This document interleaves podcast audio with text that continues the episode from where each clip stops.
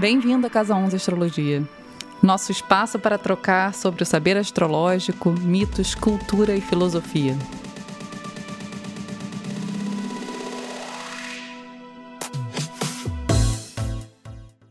Nesse segundo episódio da série da Lua, a gente vai falar um pouco sobre a Lilith, que é uma lua escura, uma lua escondida, carrega seus próprios mistérios. A gente vai desvendar um pouco aqui hoje. Eu sou a Lina, aluna aqui da Casa 11, e eu tô aqui com a Ana, a astróloga, para conversar um pouco sobre a Lilith. Oi, gente, tudo bem? Tudo bem, Lina? Tudo bom? O que, que você sabe, me diga, sobre a famosa Lilith? Eu não sei quase nada, assim. Eu sei que tem um aspecto sexual ali, que às vezes rola. Eu sei que é uma lua escondida, que a lua já é escondida, né? Imagina a Lilith, que é uma lua escondida, a lua escura, assim. Eu sei, eu sei muito pouco, assim. É uma coisa muito das emoções mais profundas, né? Tem esse aprofundamento da lua, quase. Posso estar completamente errada. Tá, eu, eu, acho que tem muita coisa aí que funciona e tem muita coisa que eu acho que é um engano também de muita gente. Por exemplo, né, a gente usa essa expressão lua escura, né, a lua escura, Lilith. É, existem duas luas escuras, tá, na realidade. A gente tem uma das fases da lua, que é a lua escura, né, quando a gente não tem lua no céu.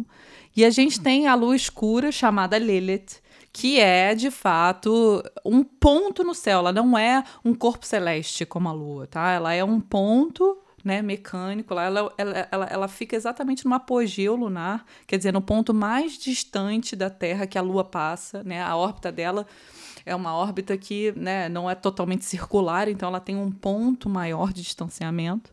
Esse ponto ele marca a Lilith.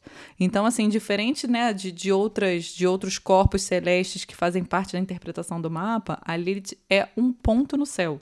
Tá? Ela não é um, um, um asteroide ou então vocês podem estar ouvindo miado aqui, é que tem gatos. Temos gatos no recinto. né? Então, isso é importante a gente, a gente diferenciar, né? A luz escura de Lilith e todos os demais corpos celestes, né? Da Lilith também. A gente tem um outro grande exemplo, que são os nodos lunares, né? Conhecidos como cauda e cabeça do dragão, que também são pontos no céu. Então, né, você não vai olhar e vai conseguir identificar exatamente onde está a cabeça do dragão. Né? Porque, na verdade, ele é um ponto calculado. E são pontos pouco falados, né? A gente não ouve muito só com um tom mais misterioso. Eu lembro que no começo da pandemia o pessoal falava muito sobre a cauda e a cabeça do dragão, assim, numa hora de ler uma pastral do mundo ali, foi, foi um ponto bem falado naquela época. Eu, eu acho que a astrologia como um todo, ela passa por fases, né? Como tudo, na verdade, né? De modismo, assim. Então, é, acho que você tem razão, Lina. Passou, a gente teve uma fase, assim, de que era super cool saber onde estava a sua cabeça e a sua cauda do dragão, mesmo que não se soubesse explicar o que exatamente aquilo quer dizer. Né? Isso, isso, isso rolou, isso rolou sem dúvida. Mas então vamos adentrar esse inconsciente, essa profundidade que a Lilith tem. Além de ser um ponto, o que, que ela representa quando a gente lê um mapa astral assim? É, para explicar um pouco isso, eu acho importante a gente voltar na mitologia, né? Mesmo que seja brevemente, assim, né? A Lilith no céu é esse ponto mais distante da Terra, certo? Né? Esse, esse ponto da, da órbita da Lua, né, que fica mais afastado ali da Terra. Então, a gente está falando, na realidade, de um ponto de difícil acesso. A gente está falando de um ponto. É, né, se a gente. Eu não sei quem que conseguiu ouvir o episódio anterior sobre a Lua, mas a gente já falou muito sobre é, reações instintivas, reações inconscientes. Então, imagina o que, que seria né, um ponto ainda mais distanciado dessa movimentação que já é inconsciente, né? Então, Lilith vai falar sobre algo que foi represado de alguma forma. Isso é importante, né, a gente determinar. Na mitologia judaica, né, a gente tem ali na aquela história de Adão, de Eva, e a gente tem é, Lilith como a primeira esposa de Adão, né, que se negou a se subordinar a ele, ao homem, certo? Eu amo essa história.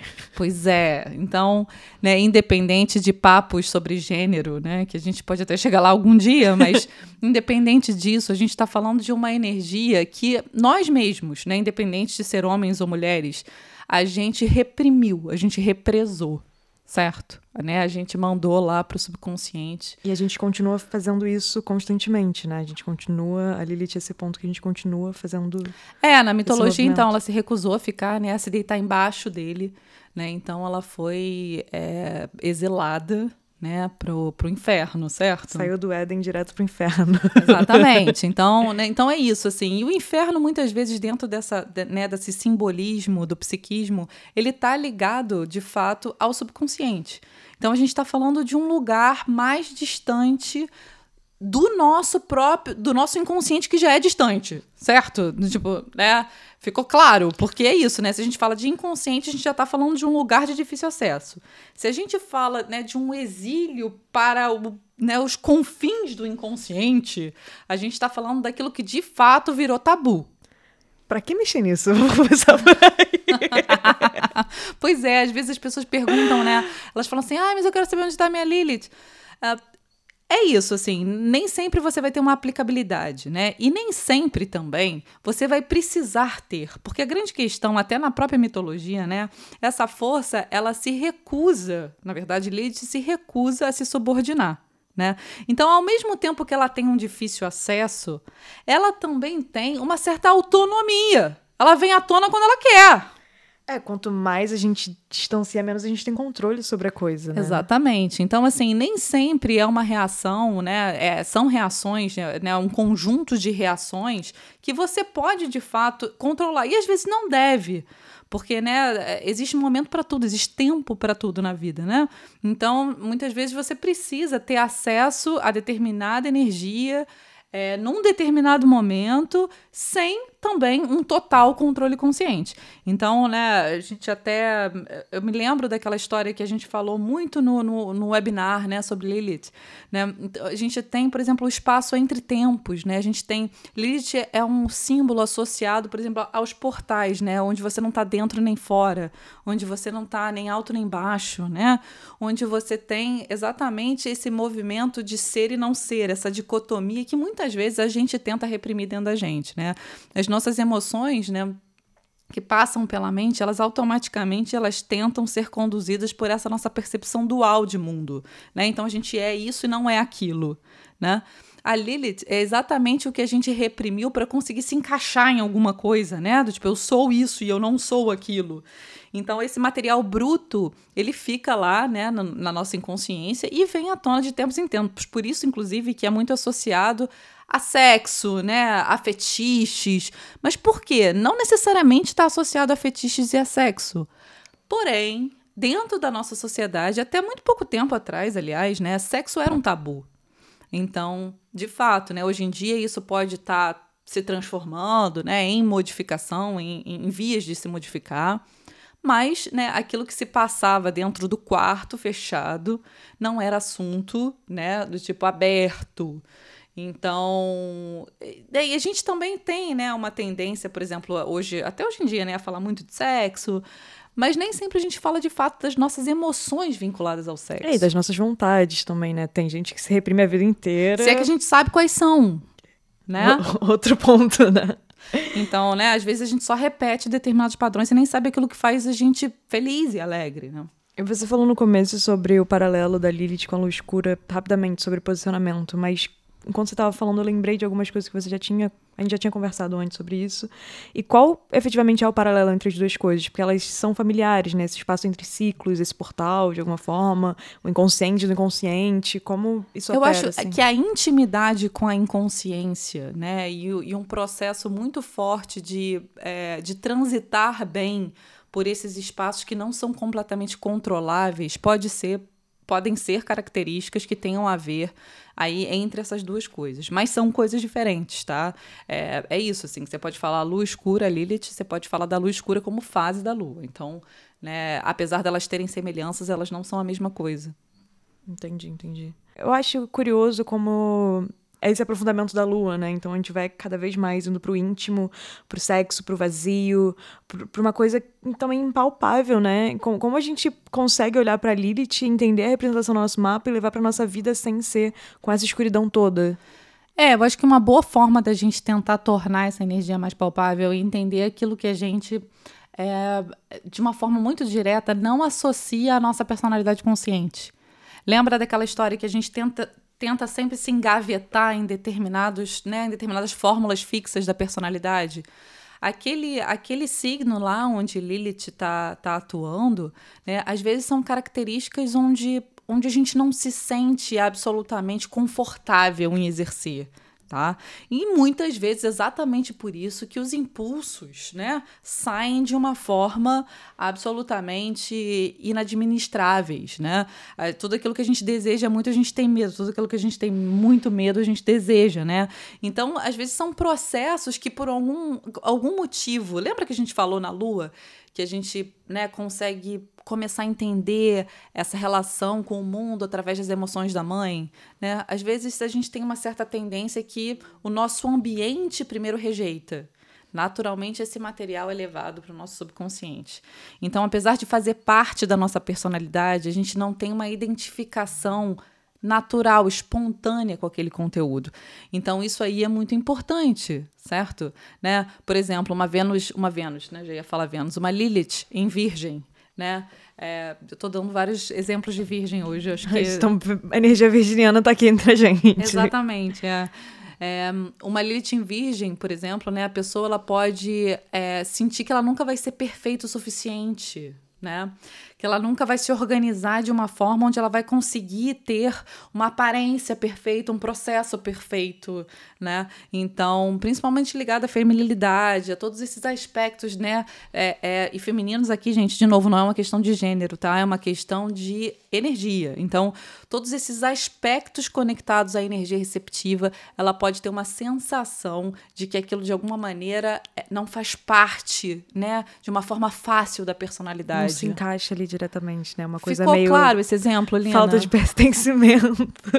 É, eu acho, eu acho que é uma boa, né? A gente trazer para um exemplo assim mais palpável, né? Talvez por isso que Virgem seja tão importante, porque é uma energia da forma, né? É, e a gente é fica aqui piscianamente falando sobre né, é, é, as abstrações do universo, então. As metáforas, como representa. Virgem vem aqui para conseguir palpar. Mas você falou isso de novo da Lu e da família. E Lilith tem alguma representação direta, familiar, alguma coisa assim? Ou vai mais para uns desejos obscuros mesmo e fica. que é muito profundo, mas é um assunto até é, eu acho que se pudesse existir, assim, uma energia, né? Não sei se diretamente familiar, mas se pudesse existir um arquétipo, é sempre a ovelha negra, certo? É sempre a feiticeira, aquela que é exilada do clã, né? Então, assim, né? Do, do clã tradicional, pelo menos, é, do, do clã tradicional. Então, é o proibido, né? É aquilo que é proibido pra gente mesmo, é aquilo que a gente muitas vezes não consegue se conferir. Né? A gente falou, por exemplo, deu o exemplo da, né, da Lilith em Virgem. Às vezes a gente não consegue se conceber perfeito, do jeito que a gente é, entende? E isso pode ser um trabalho importante, visto por esse ângulo. A gente tentar se, né, se empoderar de alguma forma daquelas características, vendo que aquilo faz parte de um todo normalmente a gente recorta, né? E né, toda a intenção de você buscar autoconhecimento, principalmente né, através desse processo da astrologia, é, é também você se tornar mais integral. Então, é olhar para aquelas energias, mesmo que seja uma energia que você não consegue controlar conscientemente de uma forma absolutamente né, é, é, competente e controlada, né? Enfim. Mas você pode se dar conta de um material que está preso ali e que precisa de alguma forma começar a ser integrado, seja né, quando ele resolver aparecer, né? seja quando você com muita delicadeza consegue pescar ali é, certas pinceladas né, de informações. Normalmente é melhor quando a gente pincela, né? Quando aparece do nada, nem sempre é bom. A gente pode se surpreender, assim, na verdade, Lilith sempre pode surpreender, né?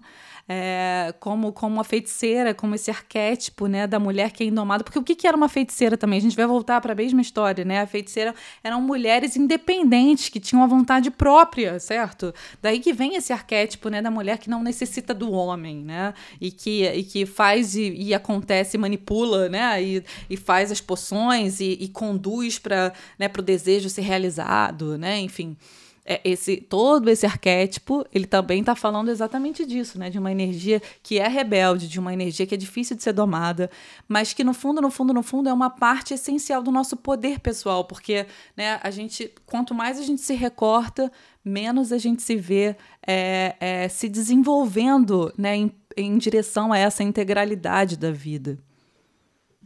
Ficou interessado em saber um pouco mais sobre a Lilith? A gente tem um webinar lá no site do Casa 11 Astrologia falando sobre falando mais profundamente sobre a Lilith, explicando mais a história, explicando mais as representações dela e como ela atua em cada signo. Corre lá para dar uma olhada, caso vocês queiram, se interessem. E a gente fica por aqui nesse episódio. Fica o convite, gente. Muito obrigada. Obrigada, Lina. Obrigada. Ah, e lembrando que se ficou alguma dúvida, alguma questão, pode mandar pra gente lá no nosso Telegram, arroba Astrologia, e seguir a gente lá no Instagram. Beijo, pessoal. Beijão.